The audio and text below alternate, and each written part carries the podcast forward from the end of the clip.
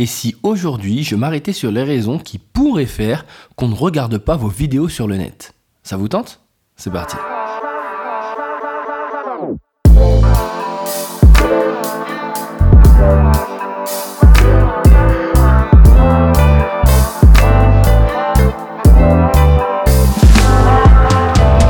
Ah, la vidéo.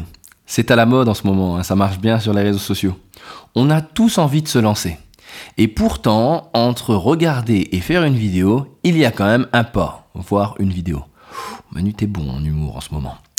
Là-dessus, aujourd'hui, j'ai décidé en fait de m'arrêter sur ce qui pourrait faire qu'une personne ne regarde pas votre vidéo sur le net. Alors attention, je précise tout de suite, je ne vais pas parler ni du fond, c'est-à-dire du contenu, ni du côté technique, c'est-à-dire le son, la lumière, le matériel et le cadre.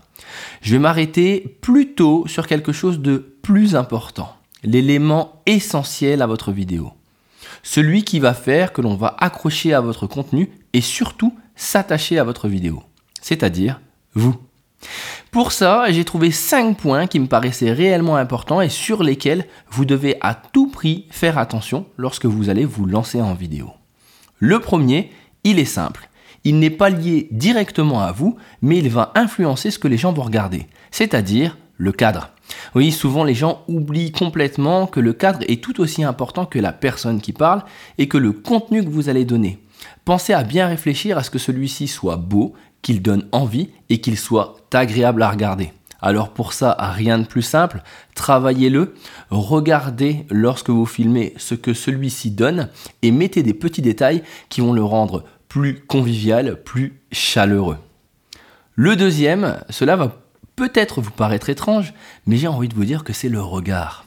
Alors c'est compliqué quand on fait une vidéo de regarder les gens qui sont derrière, tout simplement parce qu'il faut regarder l'objectif on a tendance tous à faire l'erreur de regarder derrière ou sur le côté. Malheureusement, lorsque vous allez filmer et que vous allez monter votre vidéo, vous vous rendrez compte que ça donne un petit côté Stevie Wonder ou Gilbert Montagnier, c'est-à-dire on ne sait pas réellement où vous regardez en fait, et c'est un peu gênant. Le troisième point, la voix. Alors, si elle est importante lors de ce podcast, elle l'est tout autant lors de vos vidéos. Je m'explique. L'articulation. Souvent, lorsque vous allez réaliser des vidéos, vous allez parler vite, voire très vite, et les gens vont avoir du mal à vous comprendre. L'articulation est quelque chose d'essentiel. Un peu aussi comme les intonations, c'est-à-dire l'appui que vous allez mettre sur les mots au sein de votre vidéo. Et puis bien sûr, la dernière chose qui va être peut-être aussi importante, c'est le volume.